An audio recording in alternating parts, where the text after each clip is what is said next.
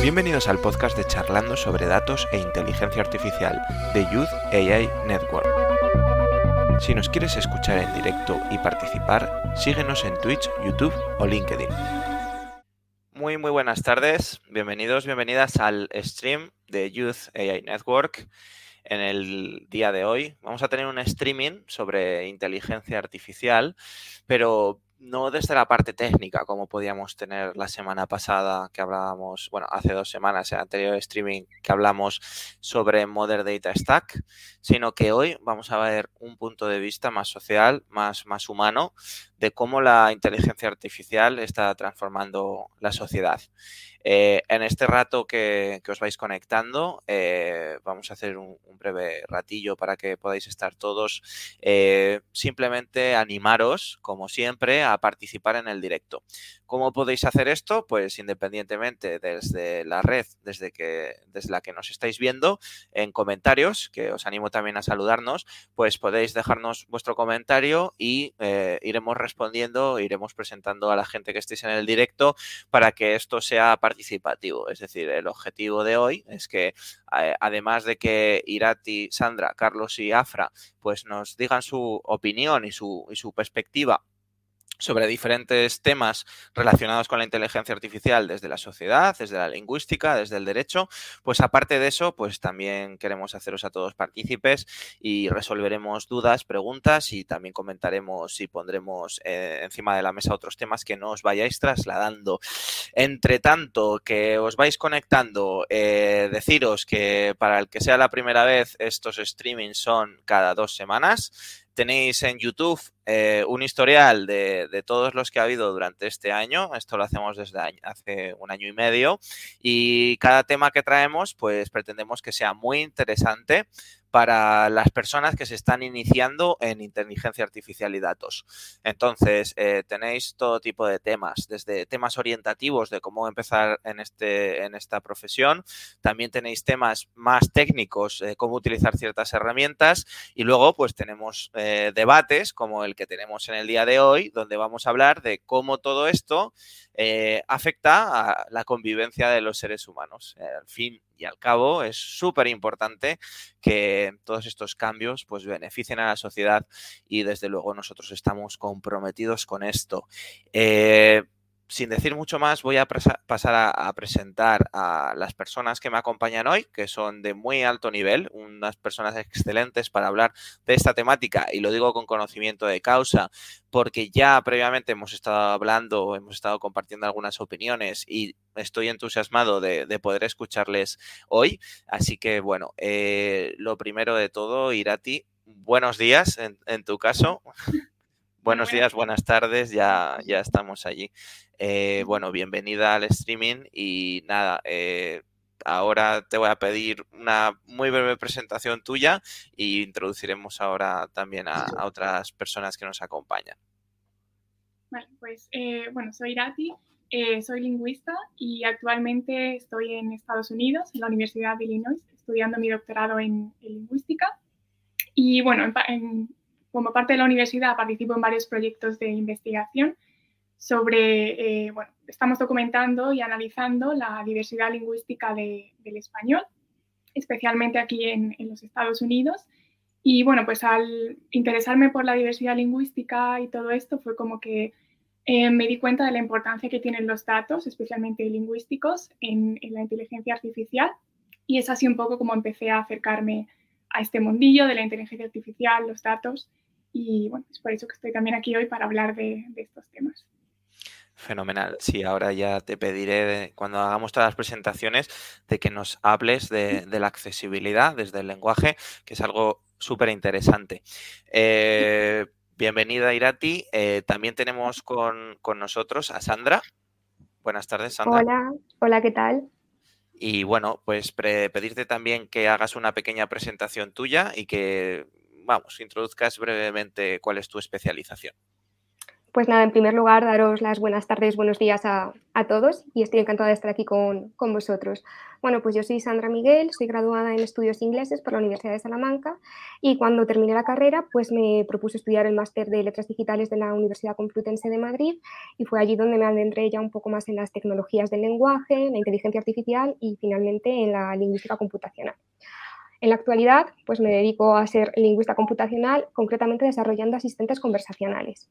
Y básicamente lo que hago en mi día a día es tratar de conseguir que la comunicación humano-máquina sea cada vez más efectiva, tratando de resolver los diferentes retos a la hora de conseguir que esta interacción se produzca de forma natural, fluida y sencilla. Finalmente que la experiencia de todos los usuarios al interactuar con estos sistemas, con voicebots, chatbots, etcétera, sea la más óptima posible en cada momento. Y esto que quiere decir que nos entiendan a todos, independientemente de la variedad lingüística que hablemos. Así que un poco esto es de lo que voy a hablar hoy. Va a ser sensacional el tema. Además, contamos con dos personas que estéis especializadas en lingüística. entonces, va a ser muy bueno también que compartáis opiniones entre vosotras y presentadas vosotras dos, pues también quiero dar paso a Frayado. Buenas tardes, Afra. Eh, por aquí. Buenas tardes, ¿qué tal? ¿Cómo estáis? Eh, bueno, primero de todo, buenas tardes y muchas gracias por invitarme de nuevo a, a Network. Eh, buenísimo volver a estar por aquí. bueno, ya me presenté la primera vez que estuve, pero voy a hacer otra presentación más personal, menos laboral. Yo soy socióloga, me, bueno, me gradué en Sociología en la Autónoma de Barcelona. Eh, ahí empecé a estudiar mucha estadística con, con, R. Y bueno, supongo que ahí empecé ya a entender qué, problemas o qué beneficios tiene, tiene, la estadística y sobre todo en cuestiones humanas. ¿no? Eh, luego tuve la suerte de entrar en reclutamiento en Big Data e Inteligencia Artificial, lo cual el día a día con, con trabajadores de este sector me ha dado mucho que aprender y mucho que estudiar. Con todo ello, pues he decidido especializarme en temas de em, discriminación en inteligencia artificial, lo que he dicho así me queda un poco corto, porque realmente también me interesa mucho entender eh, cuáles son los retos que se plantea a día de hoy con toda la aplicabilidad que se está dando a la inteligencia artificial antes de haber considerado previamente eh, qué consecuencias o qué implicaciones políticas y sociales puede tener eh, estos algoritmos. Fenomenal. Pues ahora también eh, te pediré que nos des más opinión sobre este tema, pero con ello paso a introducir a Carlos, que es el último invitado del día de hoy, que son cuatro personas. Eh, Carlos, buenas tardes. Hola, buenas tardes. ¿Qué tal? Pues preséntate, te conocemos un poco más. Vale. Bueno, pues yo soy Carlos Vera del Ruste, yo trabajo en SIA, que es la empresa dedicada a ciberseguridad del grupo Indra como abogado especializado en nuevas tecnologías y sobre todo desempeño mi actividad en el campo de la protección de datos. Entonces, ¿qué es esto de un abogado especializado en protección de datos? Pues es un abogado que normalmente presta asesoramiento eh, preventivo. Parte del diseño ese asesoramiento y participa en la evolución y en la puesta en marcha y en la mejora de procesos de transformación digital o de cualquier proyecto que implique utilizar información personal. O sea, lo que hago en sí es ayudar a organizaciones a gestionar el cumplimiento normativo, ¿no? que tantas veces pues, resulta complejo porque el responsable de, innovación o, o, el responsable del mercado de industria y consumo de una empresa está pensando en crear crear productos, en crear servicios y no en todas esas normas, en toda esa cantidad abismal de normas y de mm, estándares internacionales que regulan prácticamente todo lo que nos podamos imaginar, pero que es necesario que alguien esté pensando en ellos para poder dar un respiro a las personas que, que se encargan de crear negocio. Entonces, muy alineado con todo esto, también participo con mis compañeros de SIA en, en, identificar y gestionar los riesgos que se derivan de utilizar tecnología. Fenomenal, pues hechas las presentaciones, vamos a ir al tema. Como, como, bien sabéis, los que nos estáis escuchando, el tema de hoy es la inteligencia artificial, el ser humano y su entorno. Vamos a hablar de lingüística, vamos a hablar del lenguaje, vamos a hablar de sociología, vamos a hablar de la sociedad y también vamos a hablar de las leyes, vamos a hablar del derecho. Y para empezar, pues eh, Irati eh, quiere, o sea, bueno, te has preparado un tema eh, relacionado con la accesibilidad Sí, eso es. Eh, bueno, pues a mí como lingüista, evidentemente me interesa el tema de la inclusión y la accesibilidad Y como he comentado antes, también trabajando en estos proyectos, no me he dado cuenta de lo importante que es eh, que los datos que utilizamos para los algoritmos de inteligencia artificial pues reflejen la diversidad lingüística. Pero creo que tenemos que ir más allá y pensar no solamente en diferencias en dialectos, etcétera, que pueden ser más o menos naturales, ¿no?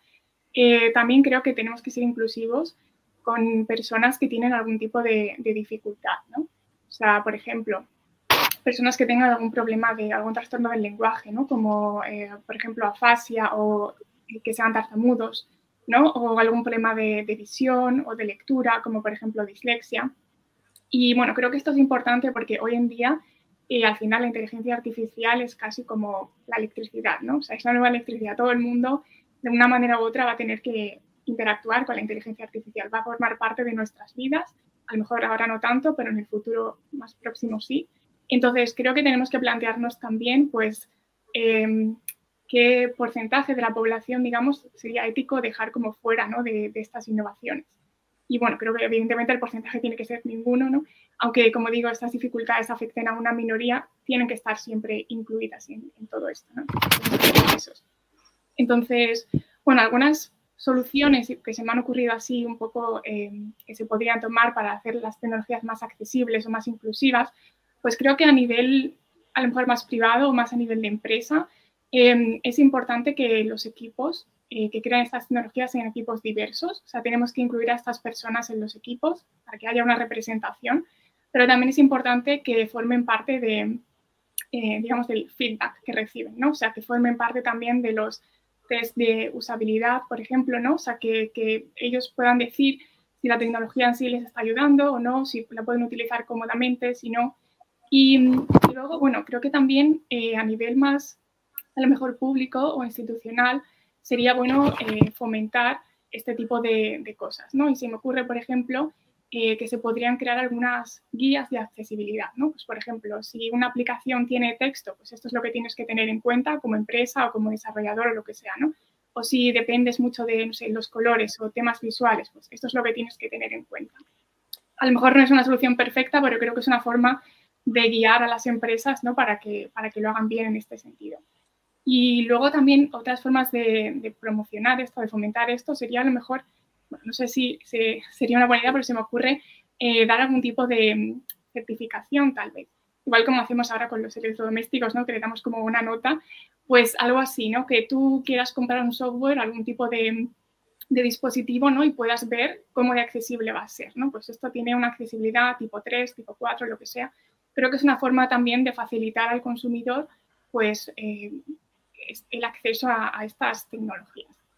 Y bueno, por último también me gustaría comentar eh, muy, rápidamente que es verdad que creo que esto es un tema complicado porque al fin y al cabo esto eh, bueno, requiere dinero, ¿no? O sea, requiere una investigación previa, hay que entender al usuario, esto pues es dinero, lleva tiempo y a lo mejor no se obtienen, digamos, todos los beneficios económicos que se podrían. Como he dicho, eh, esto afecta a una minoría de la población, ¿no? Entonces, a lo mejor toda esta investigación, todo este tiempo, este esfuerzo, a lo mejor no revierte económicamente en la empresa, digamos, pero creo que es importante que, lo tengamos en cuenta.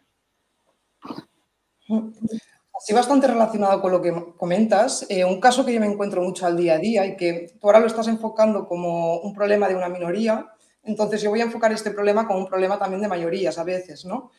Eh, lo que planteabas, que como no sabemos cómo comunicarnos con el algoritmo, porque no conocemos exactamente tampoco cómo, eh, decirlo, ¿no? Como decías, poner una lista de, qué cosas podrían ser eh, más accesibles al momento de comunicarnos con ellos, yo me estoy encontrando justamente con esto, ¿no? Que a día de hoy muchas plataformas o muchas empresas están utilizando pues eso, algoritmos para hacer filtraje de currículums, y esto la gente no lo sabe, no lo conoce, ¿no? Y entonces yo me encuentro que mi día a día es explicarle esto a la gente, decir, no, tu currículum no sirve porque eh, cuando lo vayas a pasar por un algoritmo lo van a descartar al momento porque no hay estas palabras clave o porque no tiene esta estructura. Entonces el algoritmo por no puede leerlo o no encuentra las palabras que está buscando, por lo tanto se te descarta, ¿no? Entonces eso que propones de dar unas, unas orientaciones de cómo comunicarnos con estos algoritmos puede ser muy interesante precisamente por eso, ¿no? ya no solo por las minorías, sino también por las mayorías que realmente estamos excluidos porque no sabemos esta comunicación. Y mi día a día lo hablo de que me encuentro con gente que trabaja justamente haciendo algoritmos y que luego no sabe hacer esta comunicación. Es como no había caído con que esto pasa.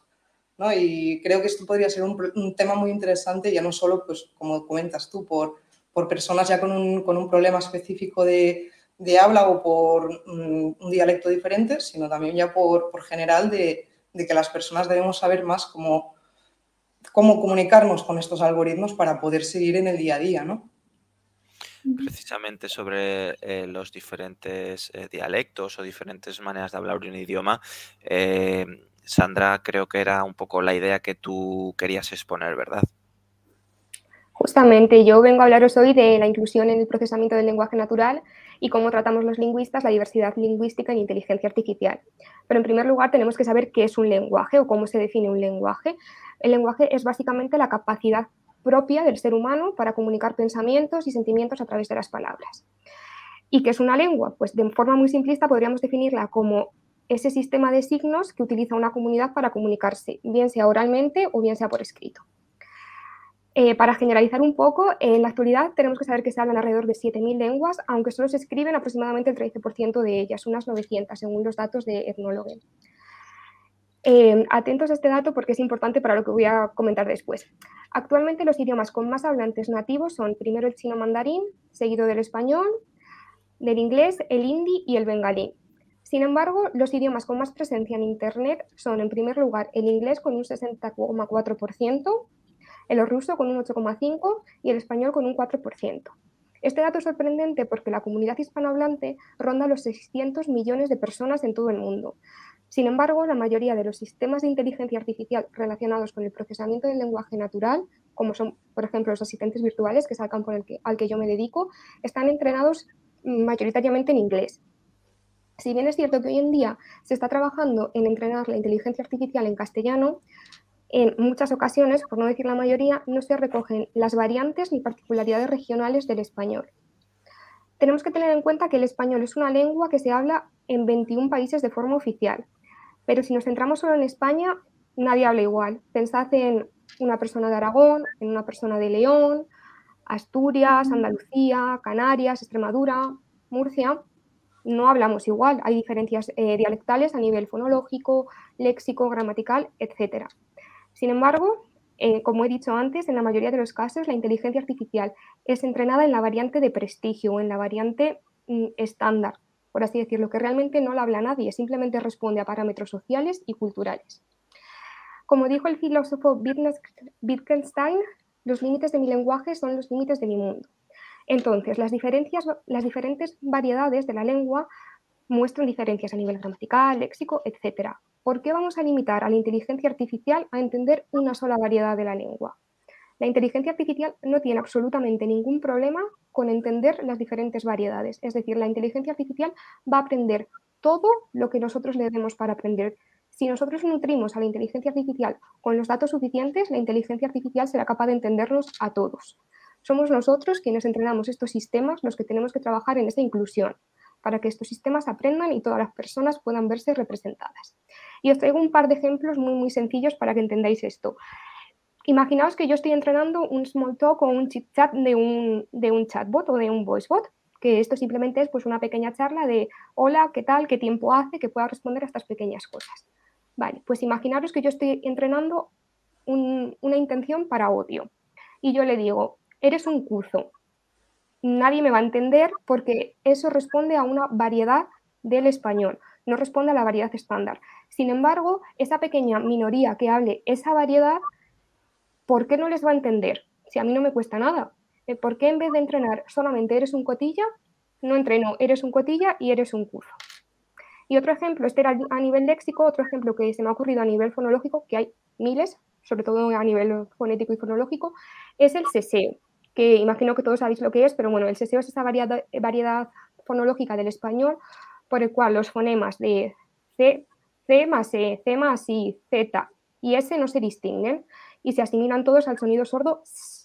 ¿Vale? Pues imaginad a una persona de Tenerife diciendo casa o caza. Lo va a pronunciar casa y casa.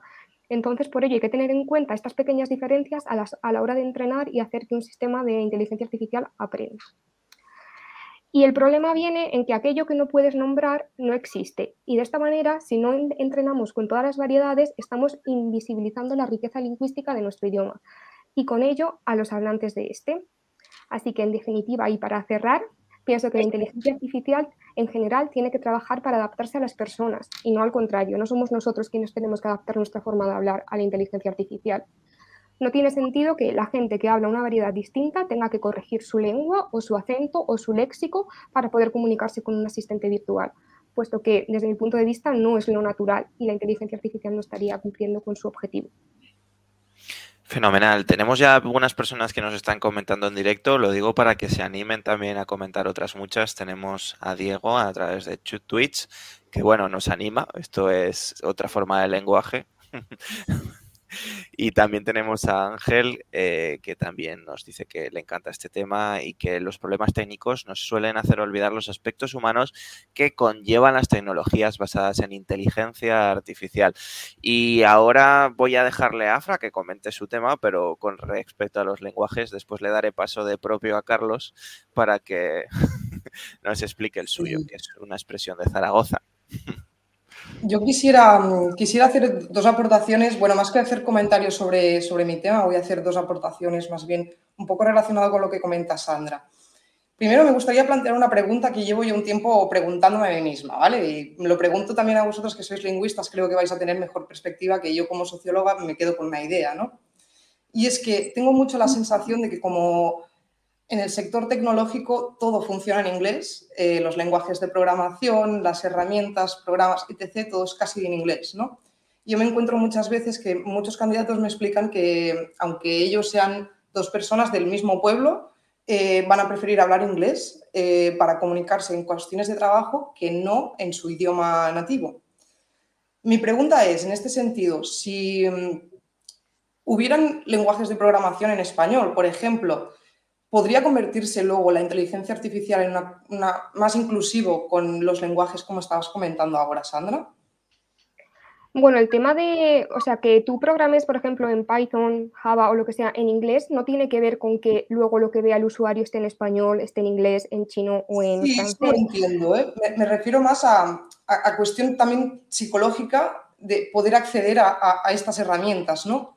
O al no verlo todo como algo tan, tan inglés. Eh, o, no sé si me explico.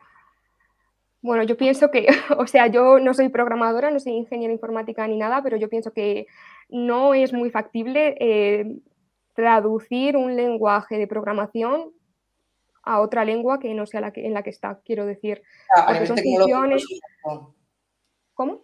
Que a nivel tecnológico sería muy complicado traducir un lenguaje. ¿eh? Yo solamente me refiero claro. sí, Quiero decir, tú puedes nombrar, tú puedes nombrar las variables como tú quieras, tú puedes hacer lo que tú quieras con la cosa que tú manejas, pero un print en Python va a seguir siendo un print. No, se va no vas a poder decir imprimir porque no lo va a entender la función. A eso voy. o sea, esta es mi pregunta, ¿no? Yo, entiendo esto porque, como comentaba antes, yo estaba estudiando estadística con R, lo estaba haciendo en inglés. Entiendo la, que, las variables no cambian, que los datos no cambian, el resultado realmente no cambia. Lo que me pregunto es la accesibilidad al, sistema, o sea, al lenguaje como persona que está programando. ¿Puedes hacerlo más inclusivo? ¿Puede afectarte esto? Por ejemplo, el simple hecho de que, eh, no sé, pregunto, eh, esto sin, conocimiento yo concreto de técnico, si, mm, eh, por ejemplo, en, en, español tenemos todos los géneros en todas las palabras, en inglés, por ejemplo, esto no existe. Cuando estás trabajando con Python, que es en inglés, ¿esto cómo se traduce? ¿Cómo funciona? ¿Me puedes poner un ejemplo concreto para que te pueda responder? Porque no sé exactamente, o sea, mm, tratando qué, porque mm, como Python puede trabajar con 20.000, mm, yo qué sé, con economía, con estadística, con lingüística, ¿a qué, ¿a qué concretamente te estarías refiriendo con el tema de los géneros? Sí, da igual, era un ejemplo tal vez que no, no de esto. Voy a, voy a plantearlo de otra manera, eh, que voy a llegar entonces a, mi segunda aportación, ¿no? que es em, en sociología, o al menos mi, perspectiva siempre en, en sociedad, es eh, que la realidad se construye socialmente. Esto quiere decir que como sociedad construimos una realidad, pero esta misma realidad está construyendo la sociedad. Para poner un ejemplo en cuestión tecnológica, si nosotros, em, eh, y voy a poner un ejemplo, eh, Irati, que el otro día leí en tu blog y, me, iluminó mucho pensar en este tema. Cuando tú estás utilizando em, Cuando, cuando te comunicas con Alexa, eh, me comentabas que como tú lo tienes configurado en inglés, eh, tienes que poner, cuando hablas, eh, cuando haces mención de palabras en castellano, direcciones, nombres, lo que sea, tienes que poner acento en inglés para que este dispositivo te entienda, ¿no? Como entonces esto afecta en tu lenguaje y tú cambias este lenguaje. Entonces, mi idea, idea ¿no? Como, como socióloga sería, si nosotros estamos construyendo este lenguaje artificial, este lenguaje artificial al final también nos está construyendo nosotros. Por más que nosotros intentemos idear un sistema que vaya a ser 100% natural, como estabas planteando ahora, yo creo que inevitablemente la sociedad siempre se va a acabar adaptando también a ello. Sí, o sea, desde luego, o sea, lo que has comentado del ejemplo de Irati, pues sí, o sea, tienes que hacerlo, pero la idea o lo que yo pienso que tendría que conseguir la inteligencia artificial es que tú no tuvieses que hacer ese cambio de acento, porque eso se puede entrenar, o sea, yo puedo entrenar que te entienda con el acento español, si quiero, que supone un coste, que supone un esfuerzo muy grande, sí, pero lo puedo hacer. Sí, poder se puede. Lo que me refiero es que de mientras la sociedad va a ir cambiando su forma de lenguaje con ello, ¿no? Desde luego, desde luego. Pues voy a pedir a Carlos que introduzca también su tema y ahí ya, bueno, a ver, eh, yo también voy a intentar no opinar porque mi papel aquí es de presentador y moderador, pero también tengo opiniones al respecto, así que os voy a dejar a, vosotros y vosotras y, luego también me reservaré alguna opinión, sobre todo también como sociólogo. Eh, los sociólogos no nos podemos callar ante temas sociales, así que me cuesta mucho. No, es así, por eso eh, yo soy el sociólogo backup hoy. Así que eh, nada, Carlos, dejo que presentes tú el tema y ahora vamos a, entrar en el debate propiamente. Vale. Pues bueno, yo como abogado quería sacar tres temas, que sería cuál es el enfoque que Europa está adoptando frente al desarrollo de la inteligencia artificial, cuáles son las propuestas legislativas que ahora mismo están sobre la mesa y que se están desarrollando.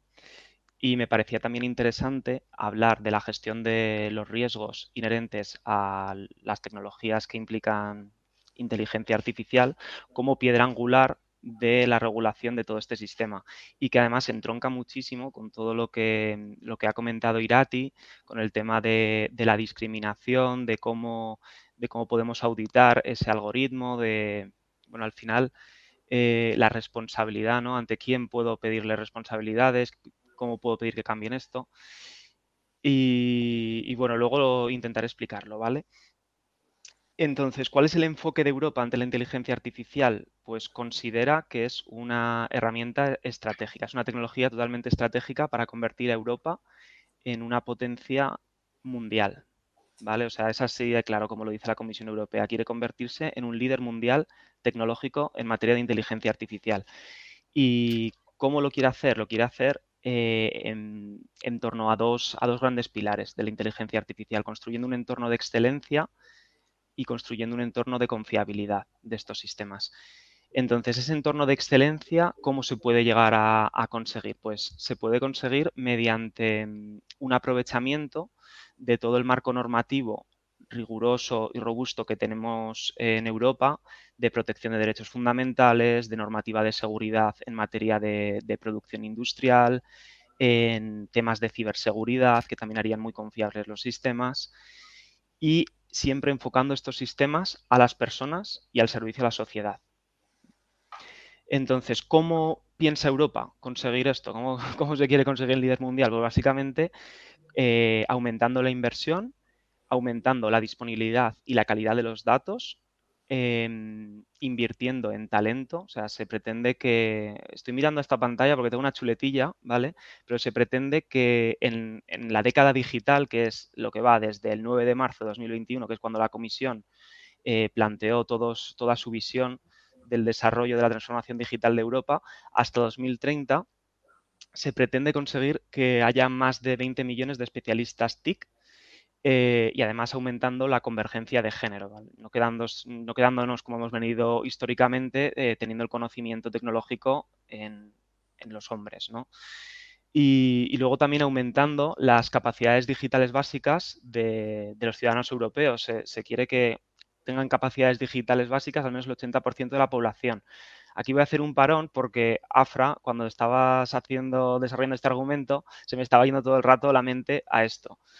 Em, esa, intención de Europa, ¿no? De desarrollar las capacidades digitales de los ciudadanos europeos, mm, no es que sepamos utilizar TikTok, que ganemos partidas en el Fortnite, o sea, es que realmente la gente entienda cómo están construidas las tecnologías por detrás y al menos el 80% de las personas pues sean capaces de programar en Python, de analizar datos, de construir visualizaciones, de hacer proyecciones.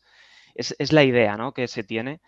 Eh, ¿Cómo lo van a conseguir? Pues yo ahora mismo no lo sé. No sé si lo van a conseguir a través de, una potenciación de laboratorios de inteligencia artificial, de la colaboración entre universidades, de programas de prácticas en empresas punteras.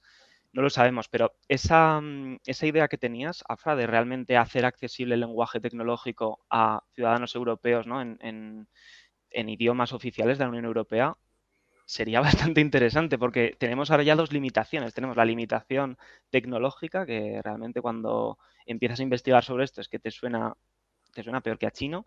Y luego además la limitación del lenguaje, porque toda la documentación descriptiva siempre es lo que dices, está en inglés y, es otra barrera más. Realmente si superamos ese idioma, si superamos esa barrera idiomática, ¿no? que a través, pues, por ejemplo, de traductores automáticos y entonces ya olvidándonos del, del idioma de la descripción de estos textos, ostras, pues se conseguiría bastante. Bueno, entonces eso, Europa eh, considera que, la inteligencia artificial es una tecnología estratégica, entonces quiere invertir un montón de dinero, va a hacer una apuesta muy fuerte y luego eh, la confiabilidad en los sistemas de inteligencia artificial eh, se pretende conseguir porque em, se quiere que los sistemas de inteligencia artificial respeten los derechos fundamentales por encima de lo que, pues, por ejemplo, países como Asia, Rusia, bueno, pues que al final históricamente la protección de los derechos fundamentales ha estado un poco más difusa, em, se quiere aprovechar esa fortaleza, todas las fortalezas de seguridad de la información y mediante la definición de unas reglas claras de atribución de la responsabilidad. ¿Cómo se va a hacer todo esto? Pues se va a hacer eh, básicamente mm, haciendo una modificación de toda la normativa sectorial que regula la producción de maquinaria, de creación de software, eh, bueno, y de diferentes elementos eh, industriales, ¿no? a través de una figura legislativa de reglamento europeo. ¿Por qué el reglamento europeo? Porque una vez se hace un reglamento europeo, resulta vinculante para todos los Estados miembros sin que sea necesario hacer una normativa de transposición, que se llama, que eso puede fragmentar mucho el mercado interior, ¿no? Pues por pequeñas diferencias que dentro de la capacidad de discreción que tienen los Estados podrían generarse. Entonces, a día de hoy se han modificado, en la propuesta de reglamento, que todavía no está aprobada, se han modificado nueve directivas y nueve reglamentos europeos y se ha modificado, eh, bueno, se proponen modificaciones en seguridad de los juguetes, de embarcaciones, de ascensores, de atmósferas explosivas, de equipos a presión, equipos marinos, o sea, un montón de normativa de seguridad. Em, bueno, es que, vamos, tengo aquí una lista infumable, pero sobre todo se están haciendo modificaciones de seguridad para tener en cuenta todos esos elementos de responsabilidad que derivarían de un uso incorrecto de la inteligencia artificial o de un uso imprevisto.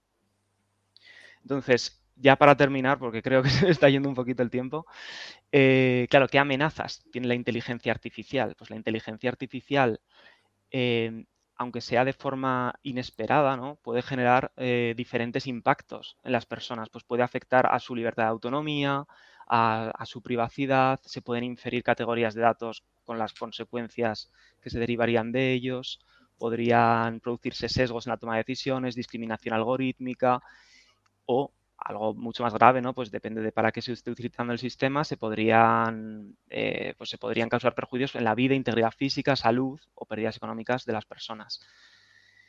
Y bueno, y además de todas esas amenazas tendríamos todas las derivadas del propio sistema, ¿no? La fiabilidad tecnológica del sistema. Entonces, bueno, pues básicamente la Unión Europea lo que ha propuesto es un, modelo de cuatro niveles de riesgo de los sistemas de inteligencia artificial que se, mm, categorizarían según su, el uso que se le pretenda dar a estos sistemas.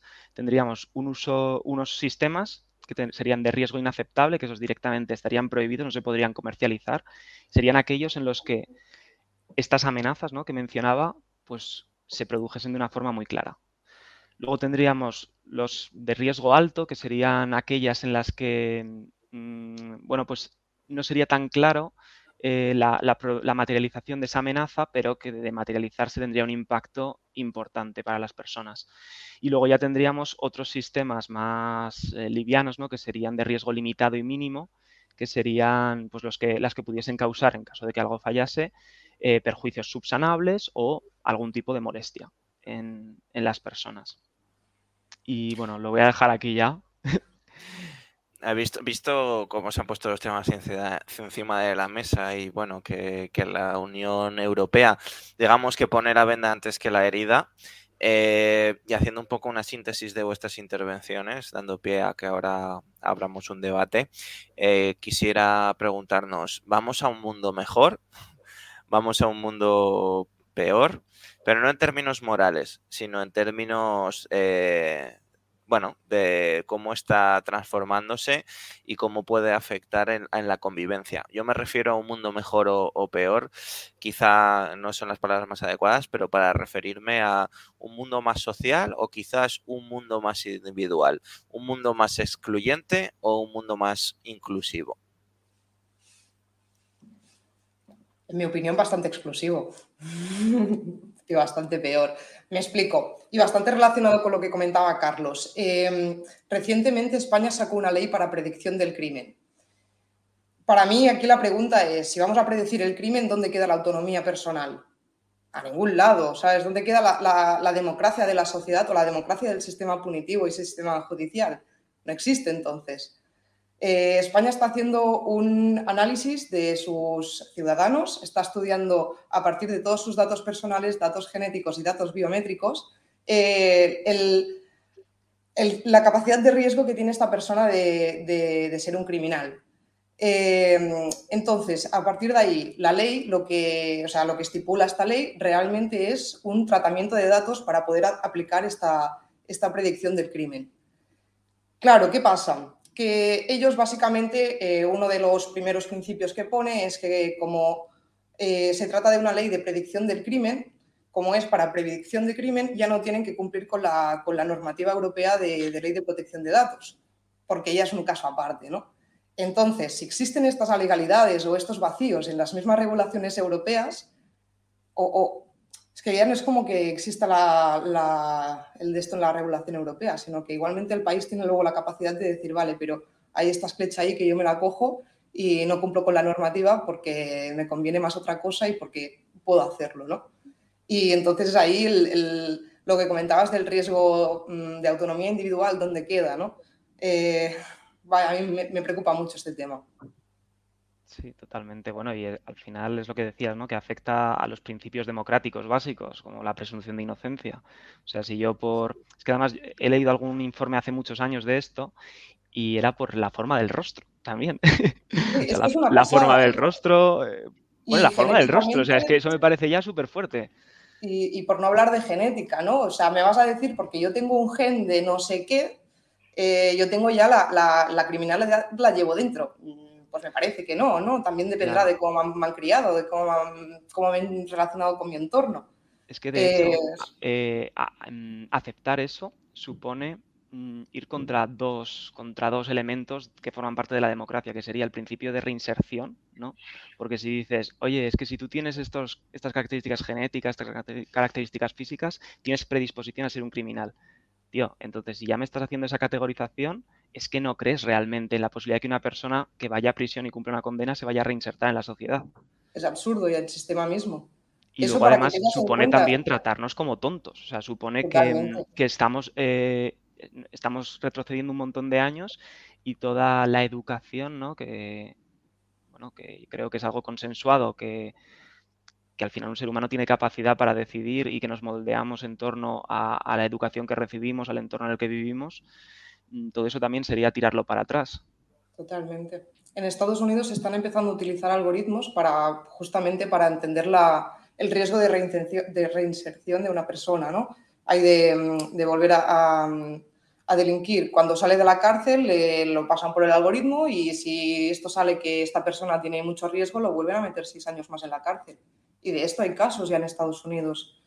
Y es un poco también lo que está planteando esta ley en España, que no sé, es como un poco raro para mí, la verdad.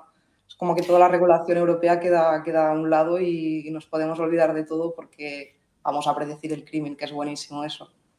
Y concreto respecto al lenguaje, eh, ¿pensáis que la inteligencia artificial favorece esa inclusión y esa accesibilidad o que o es lo contrario o que o más bien qué están haciendo los seres humanos mal para que no sea más inclusiva y que no sea más eh, pues más accesible yo creo que puede haber cosas positivas, porque, bueno, como ha dicho Carlos, hay que invertir más y hay que recoger datos de más calidad. Y creo que en ese sentido eh, es verdad que las tecnologías suelen surgir primero pues en Estados Unidos, principalmente en inglés, etcétera, pero si tenemos más datos de otros lenguajes y de otras variedades, dialectos, etcétera, cuanto más tiempo tengamos para recoger esos datos y de más calidad van a ser y mejor va a ser la inteligencia artificial, ¿no? Quiero pensar que todos los proyectos que estamos haciendo aquí, ¿no? documentando diferentes dialectos y etcétera, pues van a servir para algo, van a servir para hacer las tecnologías más inclusivas. O sea, es cuestión de dedicar tiempo a recoger esos datos y a entrenar la máquina con, pues con datos más allá de los básicos estándares que ya tenemos. Sí, yo estoy completamente de acuerdo con lo que comenta Irati. Tenemos que tener en cuenta también que, pese a que el procesamiento del lenguaje natural nació allá por 1950, realmente lo que estamos haciendo ahora es muy nuevo, entonces tampoco tenemos bueno, tenemos los datos, pero no los tenemos lo suficientemente procesados, por así decirlo. Entonces necesitamos tiempo e invertir dinero, sobre todo, para poder lograr que todo sea más inclusivo y, que, y poder llegar a todo el mundo. Que se puede, se puede, pero necesitamos tiempo. Yo estoy de acuerdo con vosotras dos, con Irati y Sandra, eh, y de hecho relaciono lo que iba, lo que decía antes. Pienso que decir que la inteligencia artificial es buena o mala, o que la inteligencia artificial es recae sobre ella la responsabilidad, es quitar la responsabilidad a los grupos humanos que hay detrás de su desarrollo y que al final lo que está reproduciendo la inteligencia artificial son los propios defectos que ya tenemos como sociedad. O sea que tampoco descarguemos nuestra culpa, que hay muchos problemas ya del ser humano eh, sobre algo externo para quitarnos de encima esa responsabilidad. Yo aquí, Adrián, voy a volver a cogerte la palabra porque antes lo he mencionado de pasada, pero para que un sistema de inteligencia artificial tenga esa calidad, tenga esa excelencia que todos queremos que tengan, eh, claro, hay que hacer todos esos pasos previos, ¿no? O sea, primero invertir dinero, compartir un montón de datos para generar una base de conocimiento fuerte, y luego, una vez se esté desarrollando el sistema específico, hay que hacer eso que mencionaba, ¿vale? el análisis de los riesgos, la gestión de los riesgos que tiene ese sistema en concreto. Que esos riesgos, bueno, la Comisión Europea ha considerado que se van a derivar de la propia utilización que se vaya a hacer. Si quieres utilizar el sistema de inteligencia artificial para la predicción de, eh, delitos, pues ese ya tiene un riesgo alto. Entonces, dentro de ese concepto de riesgo alto, habrá que identificar las amenazas concretas que van a poder materializar ese riesgo de discriminación o de em, pérdida de la autonomía individual. Entonces, ¿cómo se hace? O sea, esto es gestión de riesgo general, ¿vale? Da igual que hablemos de inteligencia artificial, que hablemos de crear un sistema de control de accesos con una tarjeta. Eh, una vez se identifican las amenazas, lo que se hace es identificar los controles que van a mitigar ese riesgo. Entonces, para comercializar un sistema de inteligencia artificial y evitar todos estos posibles problemas, lo que hay que hacer es tener controlados esos riesgos y mitigados a un nivel aceptable, de, forma que se pueden producir, sí, pero ¿cómo de probable es que se produzcan? Si se producen, eh, ¿qué impacto van a llegar a poder causar en las personas? Ese sería, ese sería el, enfoque al que, al que se tenderá. A mí un poco lo que me da siempre el miedo en este sentido es que eh, que bueno, ahora, voy a hacer un comentario de estos que, siempre a veces parece que sea muy en contra de la inteligencia artificial, no es tanto así, sino mm, ser un poco crítico ¿no? con ello. Y es que mm, creo que el ser humano, la sociedad en sí, el conjunto de discriminaciones y exclusiones que tiene no son mm, para hacer una lista, ¿no? Eh, a partir del momento que tú tienes hecho una lista, ya estás haciendo otra lista de discriminación que ni tan siquiera estás contemplando, ¿no? A partir del momento que la sociedad cambia un poquito, existen nuevos riesgos, nuevas amenazas, nuevas discriminaciones. Y esto a veces puede ser complicado y cuando nos confiamos mucho con un algoritmo, eh, que esto ya ha cogido el entrenamiento, tiene buenos datos, y aunque tenga la calidad que, le queramos dar, siempre van a surgir nuevos riesgos constantemente que va a ser muy difícil de evaluar, ¿no? Entonces ahí a veces un poco lo que me echa para atrás al aplicar tanto la inteligencia artificial y creer que de verdad estamos corrigiendo todos estos eh, discriminaciones del algoritmo, estamos mejorando los datos, estamos mejorando todo, pero realmente siempre olvidamos de que el ser humano cambia constantemente y constantemente salen nuevos riesgos, ¿no? Y a partir del momento que dices, vale, hago una lista de riesgos, una lista de discriminaciones, estás haciendo otra en paralelo que ni te das cuenta que está discriminando al mismo tiempo, ¿no? Es una cosa que a veces a mí me, echa, me, da miedo al empezar a utilizar tanto la inteligencia artificial porque por más que queramos hacerlo perfecto, por más que invertamos, por más que investiguemos, siempre va a estar este riesgo, ¿no? Que esto es un problema en general con todos lados, no va a ser que la inteligencia artificial es especial por eso, no, no digo que sea peor o mejor, ¿no? Sencillamente que está este riesgo que es grande. Totalmente. Además, no solamente que se discrimine al hacer esa lista de evaluación de los riesgos, ¿no? sino que es que te puedes equivocar, aunque lo hagas con la mejor de tus intenciones, eh, hay que tener dos, dos, factores en cuenta. Uno, que hay un ser humano detrás de, esa de esas dos listas, ¿no? de la configuración del software del sistema de inteligencia artificial y luego de la evaluación de los riesgos que pueda crear. Entonces, ahí hay dos personas que ya son otros dos riesgos. Em, y luego que los recursos son limitados. Eh, yo es lo que veo en mi día a día, ¿no? O sea, yo no analizo sistemas de inteligencia artificial, pero analizo sistemas, bueno, sí, alguna vez también, pero en, general, ¿no? Sistemas más sencillos, las empresas, eh, lo último que están pensando es en el abogado. El abogado o en el consultor de riesgos o en lo que sea. O sea, quieren, insistí al principio de la ponencia, quieren crear negocio. Y pensar en todos estos aspectos regulatorios son un dolor de cabeza. Entonces, si con un análisis de riesgos básico y una calidad del software básica se va a poder comercializar, las empresas eh, lo más mm, probable es que quieran comercializarlo cuanto antes, monetizar toda esa inversión que han hecho previamente y entonces allí tengamos pues, pues complejidades, ¿no? Pero sí que es verdad que está previsto en la, norma, la propuesta de normativa que ese análisis de riesgos no se haga una vez a la hora de comercializarlo, sino que se vaya haciendo constantemente. Además tenemos en, en cualquier aplicación ¿no? que está destinada, que está orientada a usuarios, tenemos el productor, que está obligado a hacer ese seguimiento, ¿no? El operador del sistema de inteligencia artificial y luego los usuarios. Entonces, tenemos tres stakeholders que al final están constantemente con una lupa mirando, joder, a ver esto si falla. Y creo que en este contexto incluso sería el usuario, el, ese supervisor que tendrá más poder, ¿no? Porque, bueno, ya lo vemos con aplicaciones que utilizamos en el móvil, joder, si va mal no las utilizamos. Sí. Pero bueno, al final, que al final tampoco se traduce solo a aplicaciones, ¿no? Porque también, como te comento, si tú envías el currículum en una plataforma y te descartan en cero coma porque no has puesto bien las cosas, ¿a quién le reclamas luego que este algoritmo se ha equivocado? Es prácticamente imposible luego reclamarlo a la empresa. Sí, a veces también cuesta eh, hacer este feedback por parte de los usuarios, también tendríamos que, abrirlo un poco más las empresas a, a querer escuchar un poco más a un usuario y decir, oye, esto creo que ha habido un error ahí, ¿no? Que esto, esto ya te adelanto, Afra, que esto ya está regulado. ¿eh? creo que es el artículo 22 del Reglamento General de Protección de Datos, que ah, nos, da la, nos, da la, posibilidad a todos los ciudadanos cuando bueno, pues se ha tomado una decisión automatizada sobre nosotros y que nos afecta, que tiene repercusiones jurídicas, como sería la negación de, acceso a un empleo, eh, podemos pedirle a la empresa que nos justifique por qué se ha tomado esa decisión y que una persona supervise esa decisión. Pues no lo sabía, lo voy a, lo, voy a ir dejando claro a, los candidatos que reclamen más. Sí, bueno, debería informarse. En ¿eh? la política de privacidad de las empresas que hagan esto debería informarse. Eh, creo que es, lo he dicho de memoria, ¿eh? pero creo que es el artículo 22 del reglamento. Pero bueno. Lo miraré. Bueno, yo preguntaros también por el tema de lingüística. A mí hay una cosa que me pareció curiosa, pero bueno, es cierto que no tengo mucha más información.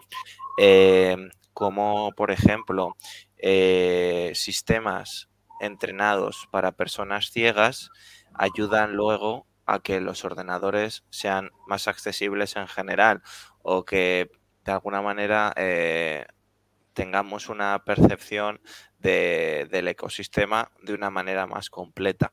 Eso, como tiene que ver con el tema de accesibilidad, pues quería preguntar sobre todo a Irati sobre cómo, cómo puede ayudar eh, pues una mejora de la accesibilidad, no solo a los grupos, bueno, eh, que tienen estos, estos problemas, sino en general a, lo que es el desarrollo de la inteligencia artificial. Sí, o sea, yo creo que muchas veces se piensa como que, bueno, tenemos que crear una, yo que sé, una aplicación y luego creamos la versión accesible. O sea, creo que no debería ser así. Creo que tenemos que pensar en la accesibilidad desde el principio, desde el diseño de la aplicación. ¿no? Al final, una aplicación que es inclusiva es una aplicación que puede utilizar todo el mundo. Si tenemos que crear una aplicación, una versión específica no estamos siendo inclusivos. Y como dije al principio cuando estuve hablando de, de mi tema, creo que es bueno que o sea, las empresas tengan estos conocimientos, ¿no? Y a lo mejor lo que dije antes de tener una guía que nos informe de, bueno, qué requisitos o qué cosas tengo que tener en cuenta a la hora de crear para esta población, o teniendo esta población en mente. O sea, creo que tiene que haber información e investigación para que entendamos qué es lo que necesitamos y, como digo, que eso forme parte de todo el proceso de creación. Y también existe un riesgo de que ciertas expresiones o palabras de determinadas zonas puedan desaparecer? Eso es una pregunta más para Sandra. Mm, vamos a ver. A mí me gusta mucho el mm, la política lingüística, por ejemplo, que es, pongo un ejemplo muy tonto, en el País Vasco, que bueno, el euskera sí que es un idioma que se habla bastante, pero bueno, que tiene las señales tanto en euskera como en español, en Irlanda, tanto en, inglés como en, en, el idioma en su idioma previo, por así decirlo, en su idioma nativo. Entonces, esto de incluir todas palabras, léxico o fonología también, me parece una forma de ayudar a la inclusión y a la visibilización de esas lenguas y evitar, que, evitar que desaparezcan al fin y al cabo. Me parece que es importante ya no solo por el tema de que todos los hablantes seamos estemos representados en la inteligencia artificial, sino para que no se pierdan esas lenguas, porque al fin y al cabo, si Mm, todos los sistemas de aquí a 20 años me van a entender solo en la variedad estándar del español, yo voy a dejar de hablar mi propia variedad y yo no quiero que eso se pierda. A mí me da la sensación con todo lo que estamos hablando de que vamos a un mundo cada vez más de mayorías, ¿no? Es decir, pues mm, como al final y es por un tema puramente económico. Como es más económico entrenar una, un chatbot que interprete pues una, un registro menor de términos, pues eh, se utilizan los más generales y no se van a términos más específicos. Como es más eh, sencillo eh, entrenar un sistema de inteligencia artificial para prevenir la delincuencia que tenga en cuenta características, bueno, pues como más dadas por hecho o más estereotipadas, pues se utilizan estos estereotipos y no nos cuestionamos qué puede haber detrás de ellos. ¿No os da la sensación de que podemos ir a un mundo más de mayorías y que tal también la tendencia un poco en general es relacionado con esto hacia gobiernos más tecnocráticos y por tanto más autoritarios. Yo creo, que... la ley que presento de, predicción del crimen es justamente esto, ¿no? Eh, además, ya no por decir de que, como comentas, no, no, es solo la cuestión económica, sino es que también ya mm, a mundo global se es que justamente lo que hablamos ahora, ¿no? Si no puedes hablar tu dialecto, no puedes hablar con tus palabras, con tus cosas, tienes que adaptarte a una mayoría y hay una muerte de la, individualidad. Eh, no, hay, no hay capacidad de ser un individuo diferente al resto, tiene que ser todo en masa. Yo creo que tener en cuenta estos aspectos es lo que a la inteligencia artificial desarrollada en Europa le puede dar fuerza y a la vez le puede lastrar. Le puede dar fuerza porque si, se, si conseguimos que la creación de sistemas de inteligencia artificial esté regulada en términos de accesibilidad, de no discriminación, de protección de derechos fundamentales, etcétera, nos vamos a diferenciar bastante de los sistemas que se generen en, pues, en que comentábamos antes, ¿no? en Rusia, en Asia, en Estados Unidos, que es un sistema muchísimo más, bueno, como he citado estos dos es complicado, pero más liberal, ¿no? Eh, es un sistema más liberal que al final se va a pensar en la monetización, sobre todo. También en la usabilidad, pero sobre todo en la usabilidad de masas por tanto en la monetización. En cambio, lo que al menos está manifestando Europa que quiere conseguir, siendo líder en creación de inteligencia artificial, es justamente que esté basada en torno a la ética y al respeto de derechos fundamentales. Y eso, materializado en leyes más concretas, sería normativa de accesibilidad integrada en sistemas de inteligencia artificial o no los comercializas, eh, posibilidad de, solicitar modificaciones para incluir a minorías, todo esto. Entonces, eh, nos va a lastrar y a la vez va a hacer que, que tenga fuerza. He dejado en, la, en, espera varios comentarios que nos han ido haciendo, ¿vale? Os los voy a poner. Por un lado, Sergio eh, nos felicitaba, nos decía que, le parece muy interesante. Eh, también estaba conectada Macarena Estevez, que decía que la conversación era muy buena y nos agradecía eh, esta, este coloquio. Y, Ángel nos volvía a escribir y nos decía que era un tema más muy interesante y decía cada lenguaje tiene su forma, sus reglas, su idioma y si encontramos lenguajes de programación en distintos idiomas, eh, pero no son traducciones de otros y en realidad como estándar los lenguajes en inglés son los que dominan el mundo del desarrollo. ¿Vale? No lo he leído yo con, el ritmo y la estructura adecuada, pero creo que se ha entendido. Eh, a este respecto, ¿qué podríamos añadir? ¿Qué podríamos decir más? Eh, también, bueno, animar a los que estáis en directo a que nos preguntéis o intervengáis eh, y también, por, también pensando ya en ir cerrando, en obtener una serie de conclusiones. yo quería comentar a raíz de lo que estaba diciendo antes Carlos, que creo que sí que, que lo que tú decías de que vamos a una masa homogénea, creo que puede ser un aspecto diferencial no solo ya para la inteligencia artificial de Europa, sino para la propia empresa como tal. Vale, tendré que invertir dinero, tendré que invertir tiempo, pero si yo te ofrezco un asistente virtual, hablo de asistentes porque es mi campo, en español, en bable, en euskera, en catalán, eh, que puedas hablar tu variedad de andaluz, me voy a posicionar más arriba que otras empresas. Entonces, a lo mejor a la larga te conviene invertir todo esto para que todo el mundo se vea representado y al fin y al cabo compre tu idea.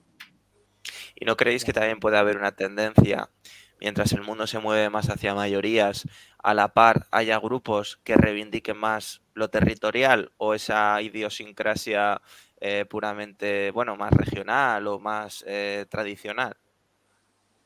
Seguramente, ¿no? Siempre sale alguna resistencia de poder para algún lado y esta yo creo que es la, forma más lógica de entender cómo, ir, no ir en contra ¿no? de la inteligencia artificial, pero cómo jugar más a favor de uno mismo. Creo que esto es una respuesta bastante, bastante lógica, que de hecho ya la estamos viendo en los últimos años, hemos estado viendo mucha reivindicación de lo, de lo local, eh, desde comercio local, por ejemplo, ¿no? Em, no sé, se me ocurren varios ejemplos en este tipo. Totalmente.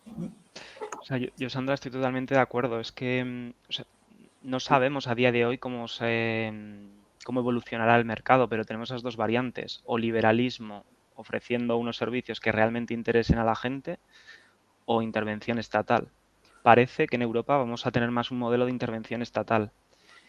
¿Cómo se pueden conseguir? Se me está ocurriendo eso de la marcha y no sé si tiene mucho sentido esto que voy a decir, pero ¿cómo se podría conseguir en el tema de los chatbots em, pues unos sistemas ¿no? que tengan eh, español estándar y luego idiomas locales.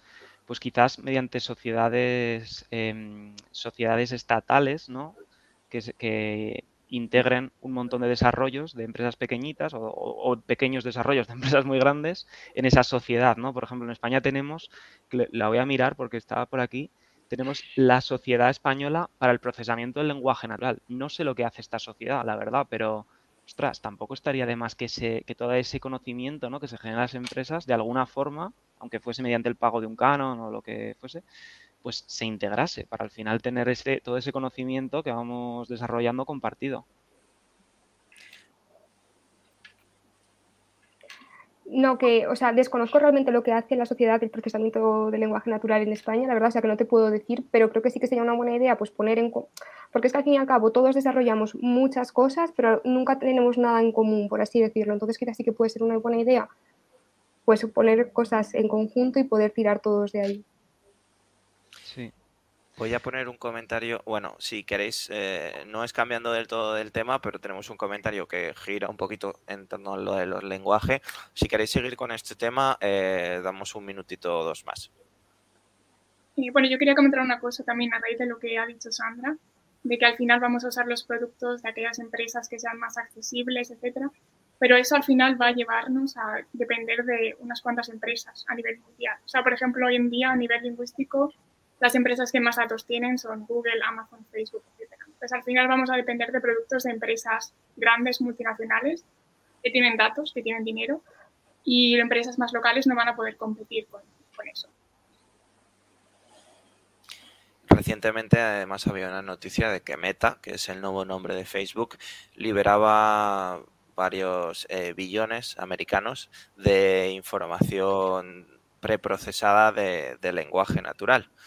Eh, es un poco una demostración de esto, ¿no, Irati? O sea, al final son ellos los que tienen esa capacidad de tener las máquinas y, la, eh, y los procesadores potentes como para poder generar esos modelos preentrenados que, por otro lado, y es paradójico, son los que eh, una, una, única empresa es la que facilita que pueda haber un entrenamiento más plural del lenguaje, ¿no? Es una única empresa, pero es la que tiene la capacidad de ser más democrática a la hora de hacer esos estudios, porque supuestamente puede, tiene capacidad para procesar más conversaciones, más, volumen mayor de lenguaje. Voy a poner el comentario que nos hacía Sergio, ¿vale? Eh, os lo leo. Respecto a los chatbots, como veis, los casos de usos, ¿cómo veis los casos de uso que aplican? Las casuísticas no las he terminado de comprender, ya que se ha trabajado durante años para optimizar las notificaciones en globos y siento que es volver un poco al pasado, utilizar un asistente que diga, tienes cuatro notificaciones nuevas, ¿quieres leerlas? Y continúa. Es más, la utilización de símbolos que se hace actualmente solventa estas barreras lingüísticas. ¿Qué casos de uso de chatbots, eh, o asistentes conocéis? Bueno, es que casos de usos de chatbots, pues 20.000 en aerolíneas, desde quiero hacer el check-in, quiero preguntar el estado de mi vuelo, eh, dónde, por dónde van a salir mis maletas, en banca, en sanidad, en, cualquier cosa. es que mm, se puede utilizar un chatbot en, en, pues en muchos aspectos. Por ejemplo, imagina que yo quiero preguntar, entro a la página web de una entidad bancaria X y quiero preguntar por hipotecas. Mm, por favor, cuéntame qué hipotecas tienes, porque yo solo tengo que decir en inglés, por ejemplo, si me puedo entender perfectamente en español, o por qué no se lo puedo decir en catalán si soy catalana, o quiero decir, em, a nivel lingüístico, casos de usos hay miles, todos los que tú quieras, vaya. O sea, para mí de todo se puede hacer un asistente virtual. O qué hora es Alexa, vamos a preguntarle qué hora es Alexa, qué tiempo hace, por qué lo tengo que hacer en un determinado idioma para que me entienda si yo hablo otro. Es que, jolín, el punto, o sea, yo creo que es que al final es que es el de los recursos limitados. O sea, porque esto que comenta Sandra, joder, es lo ideal, ¿no? Pero claro, si una empresa, vamos a poner una empresa mediana, tal, está destinando X de su presupuesto a desarrollar un chatbot, joder, lo va a hacer en el idioma que la mayoría de sus clientes hablen. ¿Por qué? Pues porque, porque es lo que le va a dar, o sea, lo que, lo que se va a valorar más por parte de su público objetivo. A la empresa probablemente le encantase ponerlo en todos los idiomas, pero es que, claro, ¿cuánto cuesta, no? Sí, a ver, o sea, es lo que decimos, es todo tema monetario. Pero tú imagínate que creas eh, el chatbot para una entidad bancaria en inglés, porque el 60% de tus clientes hablan inglés. Y si te va bien, si funciona, si te está quitando personas de atención al cliente, ¿por qué no añades una lengua más y así te quitas otras cuantas personas que estén pendientes las 24 horas al día de un teléfono? Porque un chatbot funciona las 24 horas al día. Que quizá no te dé la solución perfecta en el momento que tú quieras, pero te puede dar una ayuda o una guía. O sea, para mí la inteligencia artificial es lo que digo siempre, no elimina a las personas, sino que está ahí para ayudarlas. Si yo a las 12 de la noche me apetece buscar una hipoteca porque antes no he tenido tiempo, el chatbot me va a responder, una persona no va a estar ahí para responderme. ¿Y no creéis con respecto a los chatbots? Yo lo digo porque hoy he tenido una experiencia de este tipo. a ver, un chatbot en el momento que tú detectas que es eh, que es muy artificial, también de alguna manera para ti pierde la credibilidad, ¿no? O sea, porque ya entiendes que tienes que hablar su lenguaje, es decir, tienes que escribir a modo comando, casi como si estuvieras programando, y sabes que no te va a interpretar ciertas cosas. O sea, que al final estamos, mm, o sea, con chatbots chatbots que no están muy, muy evolucionados, también tenemos que transformar también nuestro lenguaje para que nos entiendan. Pero pues, sí, o sea, desde luego entiendo, entiendo el punto, pero en eso trabajamos día a día para conseguir que al fin y al cabo los chatbots cada vez sean más humanos y te puedan entender. Si me dices eh, qué hora es, oye, que no sé a qué día estamos o cualquier tipo de expresión que indique cierta intencionalidad. Intentamos recoger la mayoría de expresiones gracias a estos datos que tenemos. Entonces, bueno, que entiendo que te salte, no te entiendo, no te he entendido, eh, dímelo con otras palabras, pero intentamos que esto no sea así, o sea que eso requiere esfuerzo, requiere mucho tiempo de invertir en diseño, en diseñar bien las conversaciones para que el usuario también te diga un poco lo que tú quieres recibir, pero es todo tiempo, tiempo e inversión de, dinero al fin y al cabo. Desde luego lo, lo, ideal es que los chatbots que se desarrollen pues sean los mejores posibles eh, pero claro, para eso también hay que tener datos, hay que tener máquinas que procesen y volvemos un poco a lo de antes, ¿no? No todas las empresas, y menos una empresa pequeña, puede desarrollar el chatbot más, más eh, inclusivo del mercado, ¿no? Al final siempre terminamos en el mismo punto. Hay un comentario que también nos llega a través de YouTube que, bueno, la verdad es que aporta en este debate y que es, eh, a lo largo de la historia se han ido imponiendo idiomas, ahora no somos más especiales. Bueno, desde luego que todos hemos aprendido inglés, ¿no? Por algo, pero yo pienso que porque todos hablemos inglés, mm, pues no estamos en la época romana y no por ello todos vamos a hablar latín. Quiero decir, creo que hay que dar visibilidad a todos los idiomas, porque es que si no tenemos, o sea, si no hubiese diversidad lingüística, perderíamos cultura, perderíamos muchas cosas que están naciendo alrededor de una lengua. O sea, la identidad que tenemos nosotros en España como españoles, en Francia como franceses, depende en gran medida de la lengua, no podemos perderlas. Tengo entendido que hasta se pueden llegar a perder especies vegetales y animales cuando se pierde una lengua, lo cual me parece de locos, es decir, no se puede permitir el lujo de perder lenguas, ¿no? Entonces no podemos ir hacia lo 100% global, porque si no perdemos también toda la naturaleza que nos rodea y si se pierde la naturaleza se pierde el ser humano, o sea, es una contradicción muy grande. ¿Afra cómo es eso? No sabría, o sea, yo no te lo voy a saber justificar, porque no soy filóloga ni mucho menos. Eh, eso mi madre, que es filóloga, me, me habla mucho de ello. Y es un tema que siempre me ha justificado mucho, ¿no? Entonces, para poner un ejemplo, y voy a intentar explicarlo lo mejor que pueda, pero insisto que no, es, no es, mi especialidad. Em, lo que ella explica es como una, cultura que tiene un arreglamiento en, en, una parte determinada geográfica va a tener una preservación y una como un cuidado hacia ciertas especies animales o vegetales. Y a partir del momento que este lenguaje se pierde, también se pierde la cultura, por lo tanto se pierde la idea de preservación de este, de este animal o de este ser vegetal, ¿no?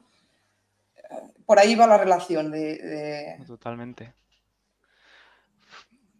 Es interesante en este sentido. Joder, sí, sí, realmente... Bueno, es que es súper bestia, ¿eh? es que no se me habría ocurrido nunca. Sí, a mí siempre cuando me explica esto me impacta mucho porque ella es muy, muy de defender eh, los idiomas locales, ¿no? Y, bueno, de hecho está muy especializada en temas de dialéctica y siempre me ha, inculcado mucho el tema de que la preservación de los lenguajes es importantísimo. Tenemos otro comentario de Jorge Bernal que nos dice sin olvidar la potencia de los traductores automáticos. Que también basa su funcionamiento en la inteligencia artificial. Si realmente hoy en día casi todo tiene por detrás una inteligencia artificial. O sea, eh, y yo creo que el punto no es eh, entrar en categorías morales de si la inteligencia artificial es buena o mala. La inteligencia artificial es una construcción del ser humano.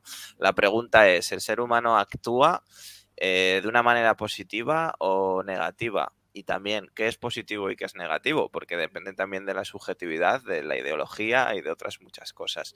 Entonces eso hay que ser conscientes de, que vivimos en un, en un, mundo que aparte de transformarse muy rápido, pues cada vez las cosas que utilizamos, la tecnología tiene mayor influencia. Eh, pues vamos a ir cerrando el streaming. Eh, os voy a pedir ya como un breve resumen que hagáis cada, cada uno, eh, cada una de nada, un minutito o algo así, como un cierre de lo que ha sido vuestra opinión aquí. Y con eso ya nos despediremos. si hay alguna preguntita más, pues ahora es el momento mientras, mientras hacemos esta, esta parte. Bueno, voy a empezar pidiéndote ir a ti, que has empezado tú, un poco así, un, un broche. Pues nada, yo como dije al principio, los temas de inclusión, accesibilidad son muy importantes, aunque a veces se dejen un poco de lado. y como hemos comentado durante todo el streaming, o sea, tenemos que invertir más en, en este tipo de, de investigación ¿no? para conocer más a estos usuarios y también invertir más en tener mayor cantidad de datos y, de más calidad. Es fundamental. Sandra. Vale, pues continúo yo. Eh, yo simplemente diría que para mí todas las mayorías y minorías son importantes y todo el mundo tiene que verse representado en, el mundo y en la inteligencia artificial, que al fin y al cabo es parte de él. Entonces tenemos que luchar porque, porque eso se consiga. Y aparte que puedes, como comentaba antes con Carlos, que puede ser un valor diferencial para, para las empresas. Bueno, yo sigo, sigo pensando, o sea, me parece muy interesante la idea de poder hacer una, inteligencia artificial más inclusiva, sobre todo más basada en el lenguaje. Creo que lo clave va a ser el, lenguaje y la comunicación, pero sigo pensando mucho que el, ser humano no es puramente matemático, ¿no? Entonces, entender que la comunicación humana puede ser datificable al 100% y que con más datos podemos resolver los problemas, a mí me sigue mm, cojeando un poco esta idea. Pero me parece muy interesante entender que, si queremos hacer una, inteligencia artificial más inclusiva, sí o sí va a tener que pasar por el lenguaje. Carlos. Pues yo, como cierre destacaría que la inteligencia artificial no es buena ni mala, sino que dependiendo del uso al que la destinemos va a tener más o menos riesgos que vamos a tener que considerar desde su diseño, durante su comercialización y una vez está en manos de los, de los usuarios, para hacer ese seguimiento de los riesgos y entonces mitigarlos hasta un nivel que cause unos perjuicios menores en, las personas. Pues yo creo que es muy interesante generar este debate. Al final esto es algo que se mueve muy rápido y que hay que parar de vez en cuando a reflexionar. Eh, cada uno podemos tener nuestra opinión. Eh, no hay opiniones correctas o no incorrectas. Eh, pero lo que sí que es importante es que se genere un debate sobre cuál es el uso y, con, qué, con qué finalidad, ¿no? O con qué ética. Entonces yo pienso que, ha sido enriquecedor la participación de diferentes personas a lo largo del streaming con, su, con vuestras propias opiniones, pues también ha, aportado matices y se ha visto que es un tema interesante. Entonces, bueno, eh, yo agradeceros Irati, Sandra, Afra y Carlos por haber participado. Eh, y a todos los que habéis también estado en directo. Deciros que después esto eh, será, se publicará y lo podrán ver en diferido todas las personas que lo consideren. Y desde luego lo que tengo claro es que las personas que estáis aquí, pues vais a hacer todo lo posible para que el mundo hacia el que nos conduz, hacia el que vamos y que la inteligencia artificial va a estar en él, pues sea lo más inclusivo y que pueda ser un mundo donde todos queramos y, podamos vivir. Entonces, bueno, agradeceros eh, a los cuatro, agradeceros a los que habéis estado en directo y con esto pues daros una buena tarde, que tengáis buena noche y que nos vemos dentro de dos semanas con un, nuevo streaming de Youth AI Network. Muchas gracias. Gracias. Hasta luego.